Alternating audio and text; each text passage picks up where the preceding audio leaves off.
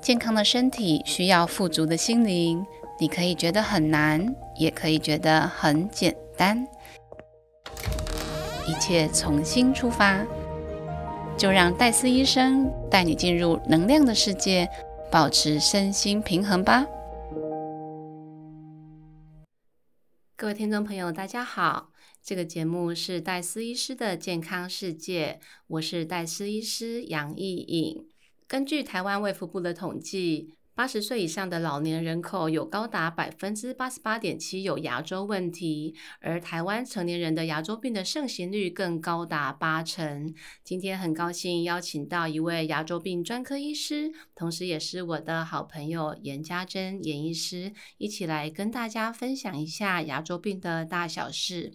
而且我还想要了解一下家珍的人生的历程是怎么样，让她从人生的低谷爬出来，然后创造一个她自己的诊所。我们就听下去喽。欢迎来到戴思医师的健康世界，我是戴思医师杨艺颖。今天很高兴请到我的好朋友，同时也是牙周病专科医师，目前是福美牙医诊所的院长严家珍严医师，来跟大家讲讲牙周病的各个层面的问题。那先请严家珍严医师跟大家打个招呼。大家好，我是严家珍严医师。我个人很好奇的是，牙医其实有分很多的专科，比如说矫正科、儿童牙科、牙周病科或是假牙科。那严医师是怎么会选择当牙周病专科呢，而不是其他的专科？其实啊，当初在选择要继续研读哪一个领域的时候呢，我心中啊是有挣扎的。我当初啊，其实也有在犹豫，比如说。呃，矫正啊，或者是假牙部分的专科，可是后来，当然因为一些因缘际会，好，可能当下我要去报考的时候的选项的关系，但是后来我觉得，就是先学牙周病专科的话，那后续呢要去做假牙或者是矫正的一个重建啊。应该也会是一个不错的选择，因为牙周毕竟是很多治疗的基础根基。真的是这样。我自己接到矫正患者的时候，我的第一件事情啊，其实就是检查这个矫正患者的牙周状况。那如果觉得他有一些牙周病的问题，我一定第一件事情就转给牙周病专科医师，不会急着做矫正，因为牙周健康是。牙齿的基础，那牙齿有基础之后，我们才可以去谈植牙、假牙或者是矫正的治疗。那所以，我想要知道说，听众朋友可能很好奇自己到底有没有牙周病，而且我知道牙周病有所谓的四大病因，是吗？这个部分想请严医师稍微跟大家解释一下。好，首先呢，要怎么知道自己有没有牙周病呢？哦，因为刚刚那个也有听我们那个戴斯医师有提到，现在国健署的统计确实牙周病在目前是非常广泛常见的事情。那首先呢，就是大家可能会最常见的就是刷牙的时候牙龈会不会流血？好，然后啊，就是平常啊可能会有一个口臭或口腔有异味的原因之一，或者是呢牙龈啊就是变得红肿。颜色从本来的呃比较健康一点的粉红色颜色变得比较暗，哦，甚至有脓包的产生，或者是哎，怎么牙龈好像萎缩了，跟破乳，牙缝变得更大，哦，那或者是说，哎，我们吃到一些冷热的东西，怎么开始有点敏感的感觉，哦，或者是吃东西的时候觉得，哎，牙齿好像在咬，怎么没有什么力气？哦，那呃，甚至严重起来，哈，就有些人就说奇怪，我的牙齿整颗好好的，怎么掉下来了？哇，这么严重，牙齿整颗好好的掉下来，这听起来很鬼片的概念。对，就是有些人会觉得很奇怪，我牙齿就很好，怎么莫名其妙掉下来？其实我妈就是这样跟我说的。哦，OK OK，所以刚刚听起来就是牙龈的问题，有出血、红肿、口臭，然后甚至牙齿的摇动，这些都是警讯，哈。对，好，那刚刚有说，如果我们要在牙齿直接掉下来之前有所警觉、有所准备，我们要注意哪些事情？好，呃，第一件事情呢，我们要先了解为什么会有牙周病。好，那牙周病的病因是什么？好，那病因呢，主要就是所谓的细菌、牙菌斑。哦，就是我们口腔中有很多不同的细菌，有些细菌呢可能是造成蛀牙，有些特定的细菌会造成牙周病。对，所以说是每个人口腔环境不一样，好，有些人比较会有蛀牙，有些人比较会有牙周病。那所以我们平常如果要做的事情，哈，那要解决这件事情很重要一点就是刷牙。是，我们要把这些牙菌斑尽可能把它移除、清洁干净。那这时候就会有人说了：“哎，我都很认真刷牙，我怎么会有牙周病？”好，第一件事情是我们常常呢，就是刷牙要刷得好，并不容易。那刷牙的话，不只是用牙刷。然后可能大家会听过所谓的背式刷牙法，好，所以重点就是刷牙要记得轻轻的去按摩那个牙龈，不是只有刷牙齿本身以外，还有很多牙齿的细节也要记得去把它清洁干净。好，例如我们如果只是用牙刷去刷牙的话，是牙齿表面都清洁干净了，可是牙齿跟牙齿中间的缝隙还是没有清洁到。所以通常我们还是会建议需要再使用牙线。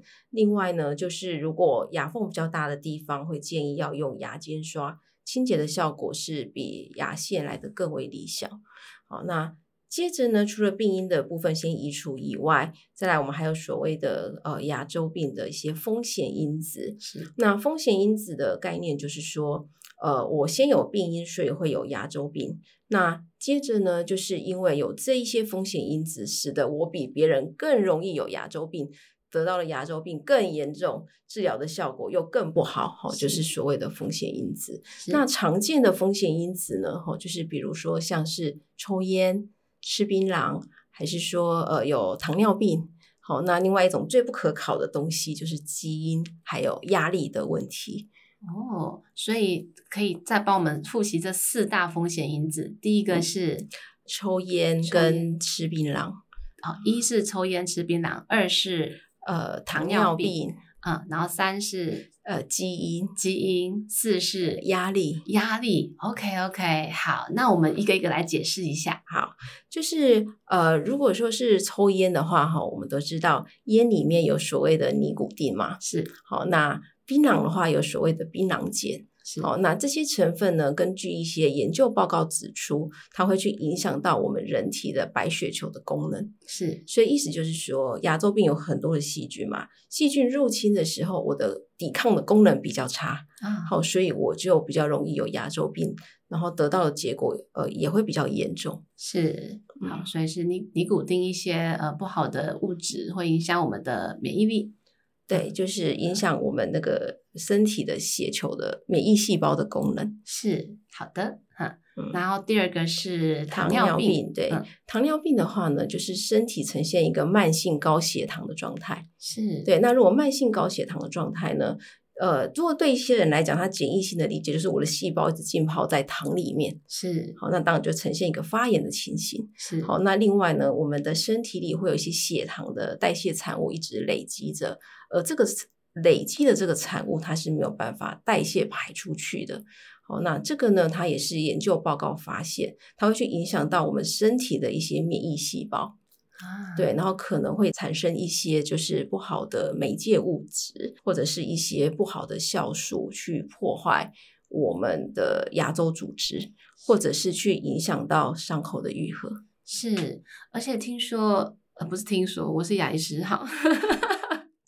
我知道牙周病也跟心血管疾病是有关系的，是吗？对对，那这个部分可以跟我们再解释解释一下吗？好，首先呢，就是呃，我们如果说呃有牙周病哈，就想说我们口腔中有很多牙周病相关的细菌，是。那这个细菌呢可能会透过血液循环跑在我们的血管里面，是。对。那我们的血管呢有这个细菌入侵的时候呢，就会认定说。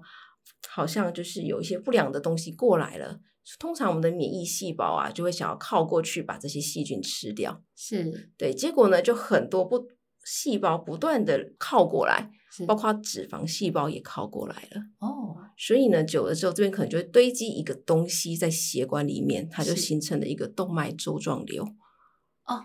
也跟牙周病的细菌是有关系的，对，因为。他们就是透过一些研究，发现它们里面的细菌跟它们相关的一些媒介因素，它有一个相近的组成。OK，所以动脉硬化也跟牙周病是有相关性的，对，包括说跟不良的怀孕结果也有关联性。怎么说？对，就是说牙周病的细菌啊，透过血液循环，它可能会跑到我们妈妈的羊膜腔里面。哦，然后造成胎儿怎么样呢？哎，对，就是说，呃，也是一样，因为他们发现到有一些就是早产的妈妈或什么的，好，那他们也有一些类似的那个呃媒介的传递物质啊，跟牙周病的一些传递物质是类似的。哦，所以呃，我的理解是，羊膜腔可能出现了一些发炎反应，或者一些细菌的入侵的问题，造成早产或者是怀孕的一些不良反应。对啊，哇，那这些我们准妈妈们也要特别注意了。嗯，原来跟怀孕啊、呃糖尿病啊，还有心血管疾病都是有相关联的。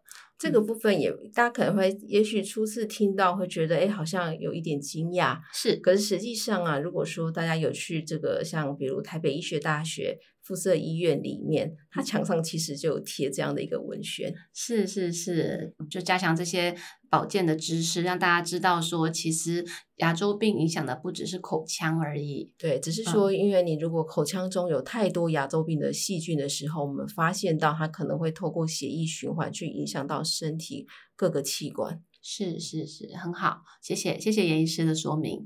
那刚刚提到第三个风险因子是基因啊，基因哇，这个好像我们没有办法决定诶。对呀，这个部分就比较困难了。好，所以。呃，通常有基因型的这种牙周病患啊，它就是会非常非常的严重，它的细菌量可能没有很多，就是它刷牙也还可以，但它牙周病就非常的严重，哦，就是整个呈现一个牙菌斑跟它的病因不成比例的一个状况。哦，也就是说，他可能明明好好的刷牙，然后照三餐刷牙用牙线，可是他还是比一般人有这个牙周病的问题，是吗？对，就是说，我们人体毕竟对病菌还是会有一定基础的免疫力。但是当它的基因有不太一样的时候，它是有风险，就是比如一点点的细菌，它的反应就比较大。是是，所以我知道牙周病好像有分成两种，一种是比较是先天型，一一种是后天型的，是这样的区分吗？对，就是类似这样的概念。在分类上的概念，那所以因为现在健保局规定，十二岁以上的人才可以开始半年一次的洗牙，就健保给付。那因为我们定义说，十二岁以前不容易有牙周病的发生。可是照您这样说，如果是基因的影响，那可能在十二岁以前，这个孩子儿童就容易有牙周病的问题了，是吗？呃，如果是基因的影响，其实通常也没有到这么年轻啊。啊，通常是比较是青少年，可能十五、十八岁，类似这样子。哦，十五、十八岁就发生。对，如果是更年轻的哦，那有时候是牵涉到一些先天性的疾病。比如说，他有先天性的糖尿病，或者是唐氏症哦，唐氏症，OK OK，所以糖宝宝是更容易有牙周病的问题，也是因为基因的关系。对，这个的话就是说，在牙周病的分类里面，它是属于跟一些系统性疾病相关的牙周病，就是在某一些特殊的遗传疾病之类，哦，他的口腔打开来，就是比别人更容易有一个牙周病的情况的一个表现。是，那如果十五到十八岁就可能因为基因的关系有这个牙周病的问题，那青少年表现出的牙周病跟我们中老年才看到的牙周病，他们临床的症状有没有什么不一样呢？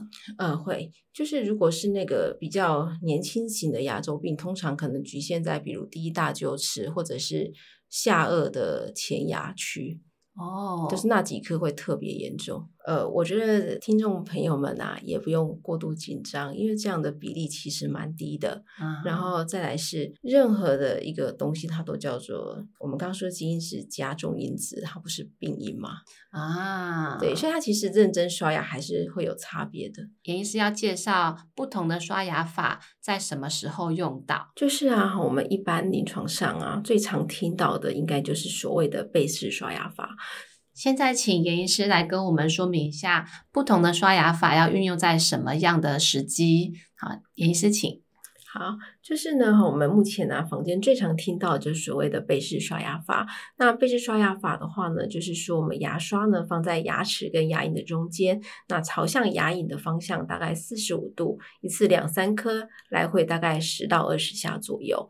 好，那轻轻的来回震动去刷。哦，那背式刷牙法呢？虽然现在在坊间非常的盛行，它主要呢也是针对牙周病的病患，哦，是一个很好的方法。不过呢，如果太过头了，有时候是有风险会造成牙龈的萎缩，哦，甚至有些。特别是小朋友可能会觉得我这样子刷牙可能很痛，那我很痛情况下，我该怎么样去做调整？因为这样会不敢去刷。是好，那这时候呢，我们就会跟病患讲解不同的刷牙方法。好，那下一个的话，如果会痛的话呢，我们可能改成另外一个叫做 c h a t e s method 的。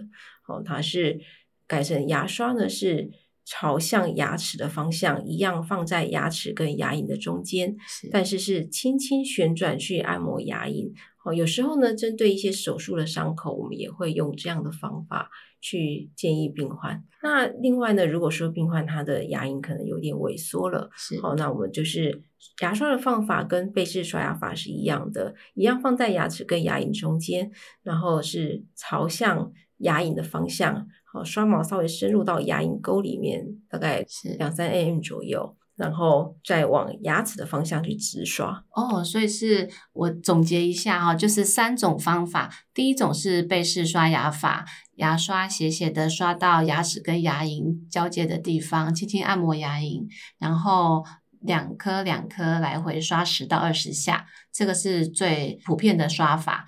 但是如果牙龈不舒服的时候，可以用第二种，比较是旋转刷法。啊，就轻轻的旋转的刷，让牙齿不要产生不适的感觉。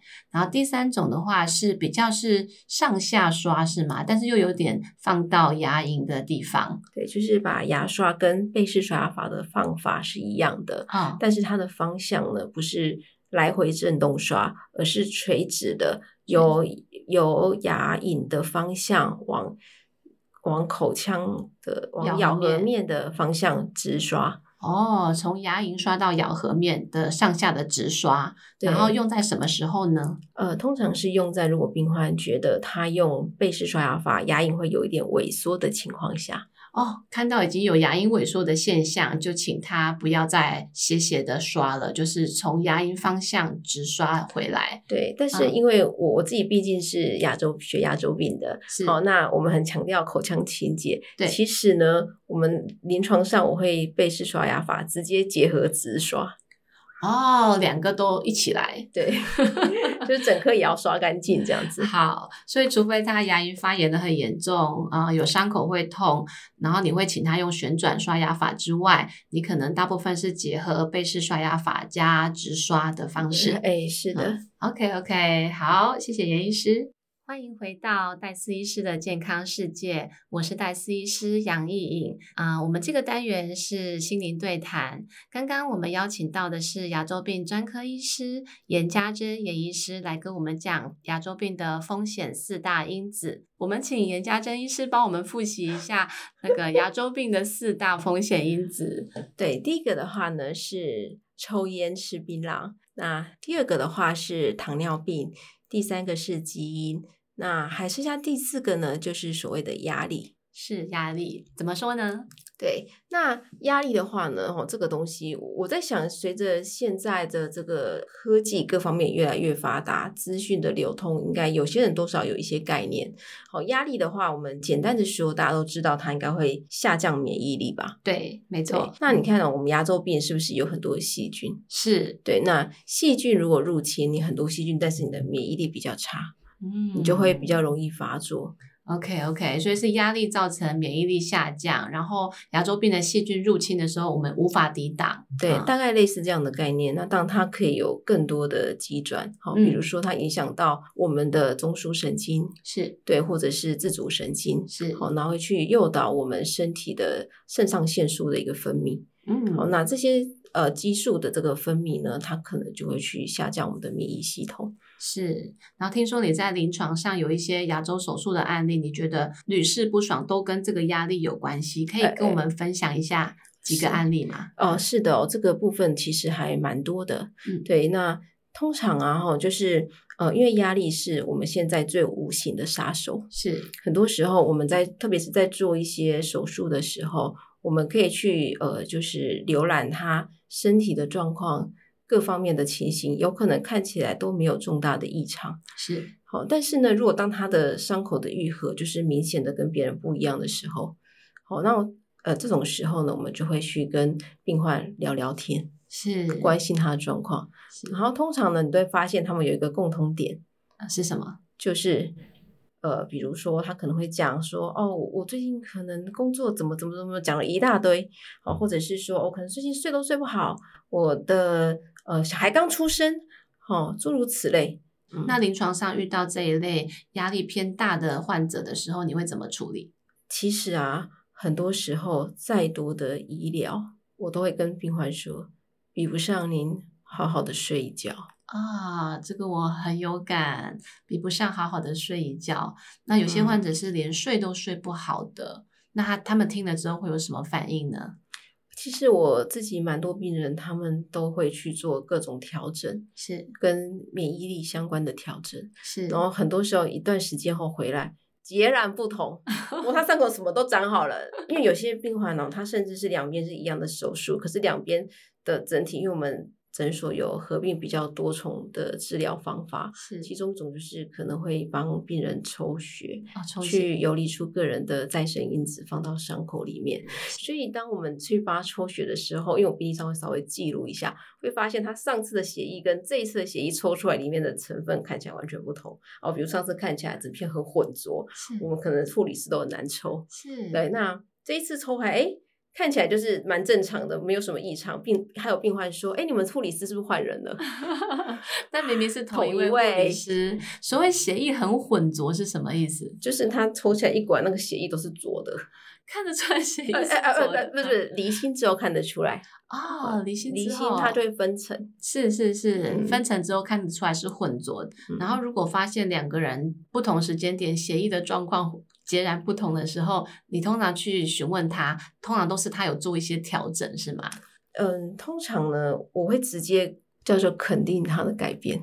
病人跟你分享他的调整或是改变，通常是有哪些东西，你会看到他的协议成分真的变好了。有的呢，呃，因为我们会跟他讲蛮多的哦，比如说从饮食、从运动、从睡眠。哦，是对，那我的印象哈、通常是他只要有其中一个有改善，就有不一样了。是，比如说饮食习惯，你会建议他怎么做呢？均衡饮食啊，就是均衡饮食。对就是呃，因为比如说不同的饮食成分，一定是对伤口有不等的帮助哈。比如说，你可能至少要有蛋白质是基础的修复，可是其他的微生物、矿物质也是有它的角色存在。是哦，有时候我们甚至会直接跟他说，嗯，你可以考虑地中海饮食，对好，均衡饮食对，因为因为地中海饮食也有些人拿来瘦身嘛，对总是比那种很偏激的其他都不用的，就是其他很偏颇的饮食啊方法，我觉得来的健康一点。是是是是，OK。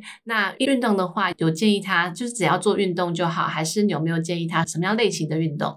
呃，老实说，我心里当然会知道，比如说像有很多压力很大的人，他可能会借由每天呃二十分钟，这是有研究报告的，二十分钟的有氧运动，对好、去降低他的压力。是哦，但是呢，我不会特别性的这样子去跟他推荐，嗯，因为我觉得他有动就好。就像说刷牙的部分，我们也知道它非常重要，在牙周病的部分，甚至好多工具嘛。是那他们甚至问我说：“哎，可能我要先用哪一样哪一样？”好，当然在报告上是有差，比如说你可以先用牙线再刷牙，好，那可能就可以把牙线勾出来的东西都带掉了，哈，甚至可以等饮食后半小时后再刷牙，让一些口水中和掉酸性物质再刷牙，它是有很多的报告的。是，可是呢，我通常不会跟病患强调这一点，因为他们通通都不会记得，他只要有做就好，先求有，再求好。OK，就是所以刚刚提到饮食、运动，还有是睡眠。那睡眠你的标准有多低？我听听看。标准吗？对，哎，因为现在有些人就是根本就失眠啊。是啊，对啊，啊，嗯，所以我觉得，如果他已经严重到直接说他就是失眠了，老实说，我会建议他要不要先去调整这个部分。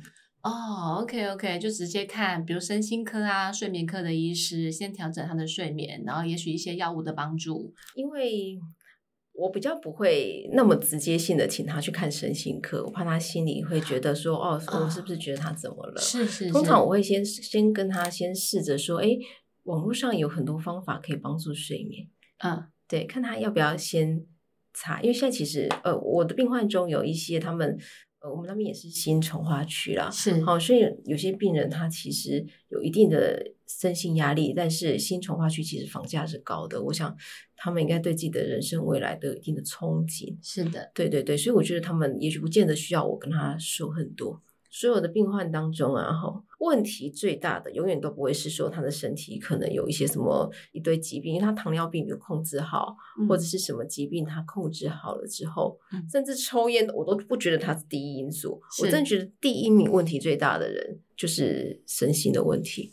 哦，我非常非常同意，对，因为毕竟也职业二十年哦，就是真的看到呃很多病人他不是不想要变好，而是一些身心的压力或者一些信念把自己困住了，然后没有办法很轻松的呃面对每一天。所以我个人的信念是，情绪真的是疾病的根源。如果可以调整好情绪的状态，其实身体的健康并不难。OK OK，好，很高兴听到严医师跟我有类似的想法哈。那最后啊，想要请问一下严医师啊，有没有呃想要送给有牙周病的听众朋友的一句话？我觉得呢，就是口腔清洁还是非常重要。是对，要做好口腔清洁不是一件很容易的事情。是，就只要想象呢，我们现在要打扫一个房间，是好，那里面有一个很多的宝贝。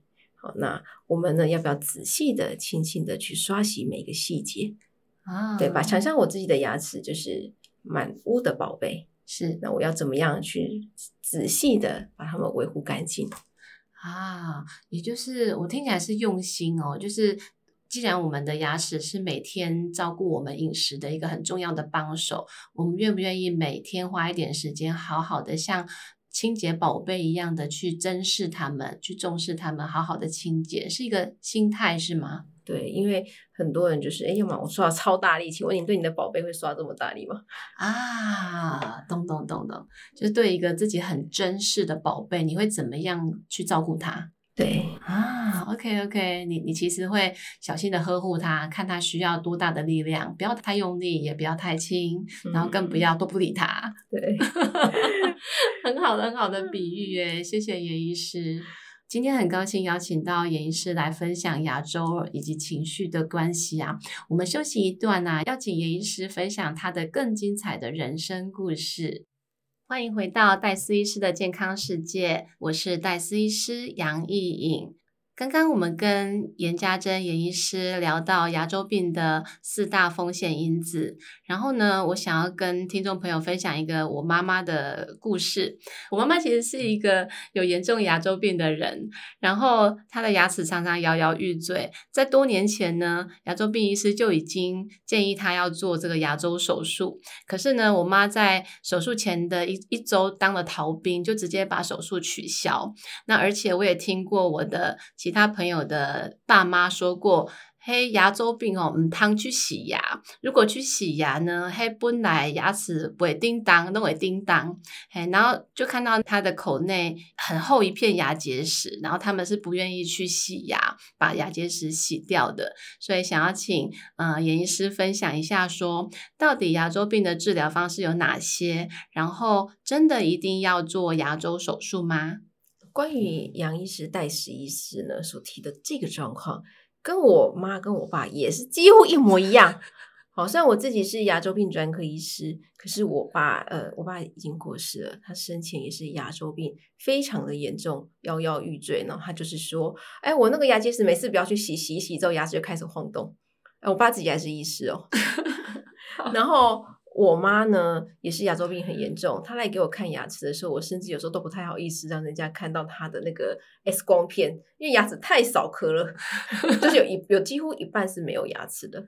是是是，对，好，所以说关于这个问题呢，我自己是还蛮有感觉的，加上我自己手上也蛮多病人哦，他都是属于比较重度的。好，一直以来我的磁场哈，就是跟一些。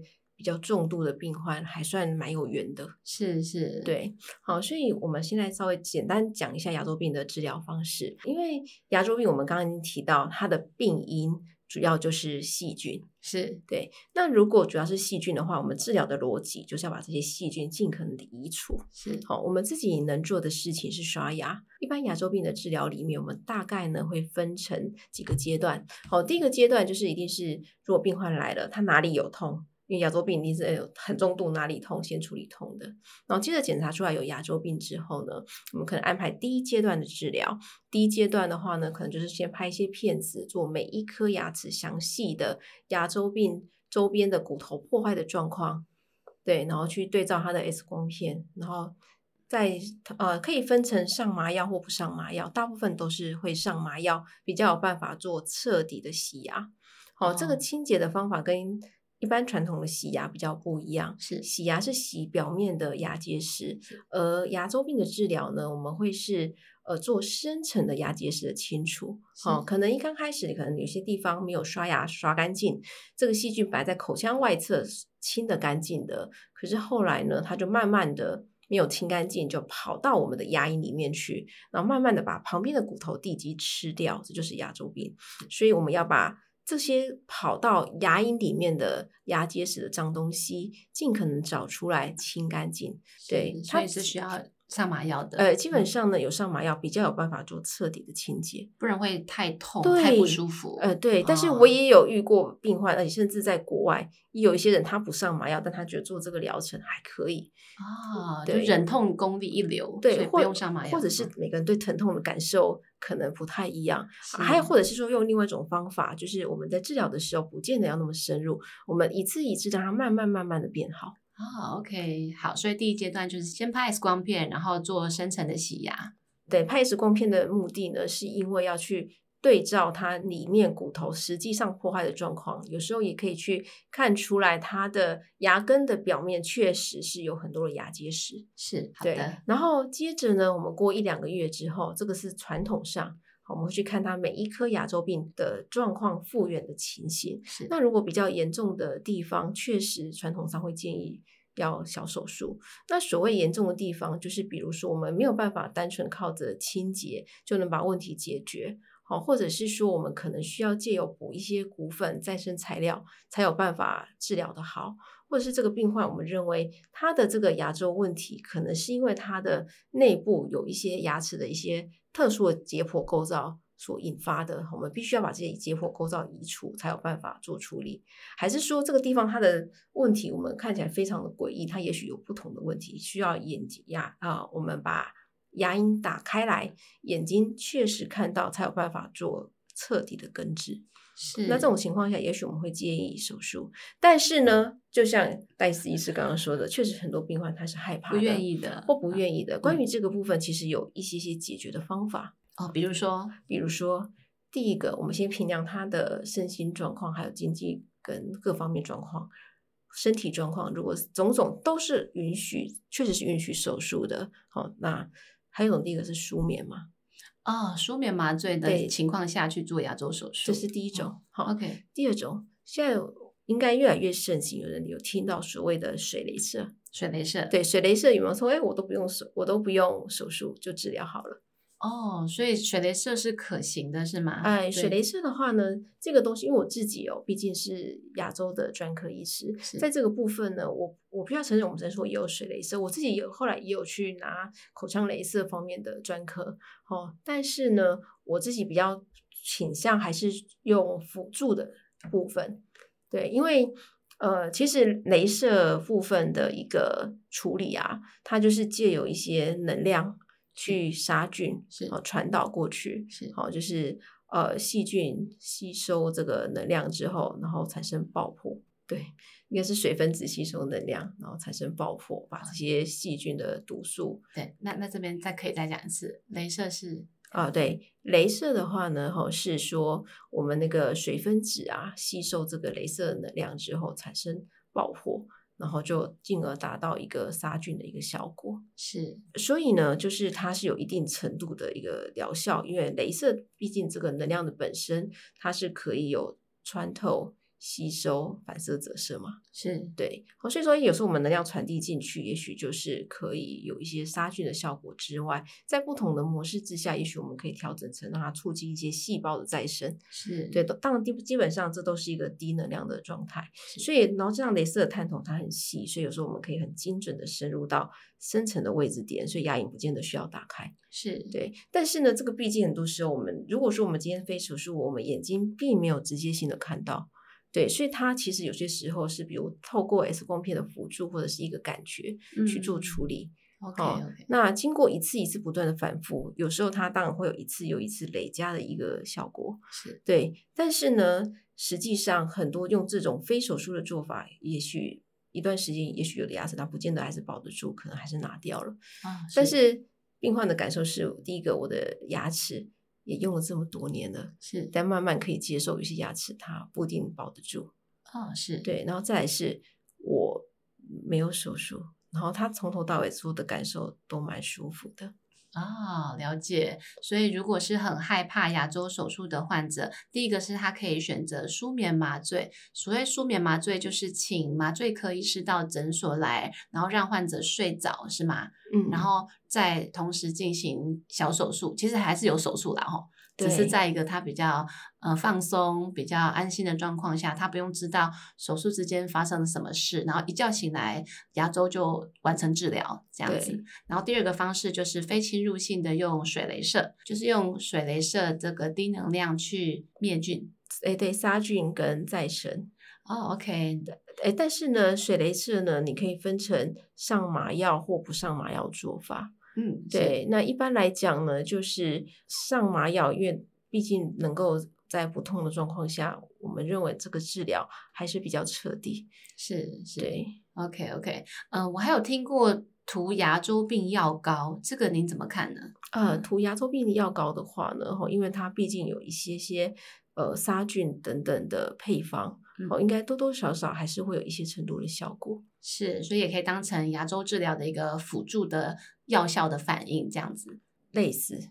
对，就是我们诊所也会用牙周病的专门的用药，好，它是针对牙周病的细菌啊。对对，那当然这个就是都是类似一种维护性的做法，是是是。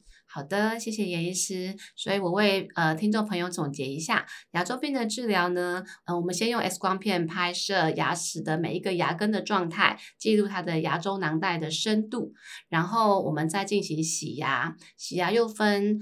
一般的浅浅的洗牙跟深部牙结石的清除，有可能要在麻醉的情况下施做。然后，如果这个深部的牙结石的清除还是没有效的话，就会建议用牙周手术。然后，牙周手术可以是在舒眠麻醉的情况下进行，或者是呢用水雷射来替代这个手术的进行。呃，实际上呢，哈。戴戴斯医师的总结啊，这个是一个大方向，是。但我们在临床上的运用，它是很灵活的。嗯，好，比如说，其实手术的时候，我们也会同时用水雷射辅助啊。对，所以它不是单一性的。是。那即使单纯牙龈没有翻瓣，我们也有很多调整方法，让它的治疗效果可以更好。那另外一种思维，其实呢，我还蛮想补充的，是，就是说。有时候病患呢，他到了一个年纪的时候，他的牙周病是这个程度，他不见得有很严重啊，他没有什么感觉。对，就是我们会变成有时候或许一些比较呃用相对保守一点的做法，也是一个选项。是。那另外我还要再补充一点，因为牙周病它非常容易复发。哦，是对，所以说呢，定期的回诊跟维护是非常重要的，同时还要有合并，把我们刚刚所说的那些风险因子需要去做良好的控制，比如你有糖尿病、有抽烟还是心血管的问题，这些部分都需要做一个调整，整个治疗的效果才会理想。没错，严医师讲了一个非常重要的提醒大家的话，就是牙周病其实是非常容易复发的。所以就像我们平常半年要洗牙，然后做一次牙齿定期检查一样，即使做了牙周病的治疗，我们更要注意每半年或是呃三个月定期的回诊，给牙周医师在呃我们叫。保养一下，进场 保养。而而且呢，我非常经常性的会跟一些病患，特别是他如果很害怕，通常就会跟他补充一句话，就是说我我当然第一件事情我会先去评估他的一个严重性。嗯，好，那可是，呃，因为其实有时候他很严重或什么，他不见得完全是单纯的牙周病问题嘛。嗯好，那我们现在先探讨，如果他真的就是单纯的牙周病问题哦，它也不是说齿很硬，牙齿有裂掉，或者是说有一些其他疾病等等。好，我们先讲单纯的牙周病。我会跟他说，您如果好，他也没有抽烟，什么不良嗜好都没有哦。好，如果说你能够认真刷牙，好，然后注意一些呃其他。我们最不能控制的就是压力嘛，身心状况各方面。好，那还有就是不要吃太硬的东西，好等等。好，那基本上就算你有这个牙周问题，它并不会恶化的太快。这是一个慢性长期的问题，你就是定期回来，然后我们就是静静的跟他和平共处。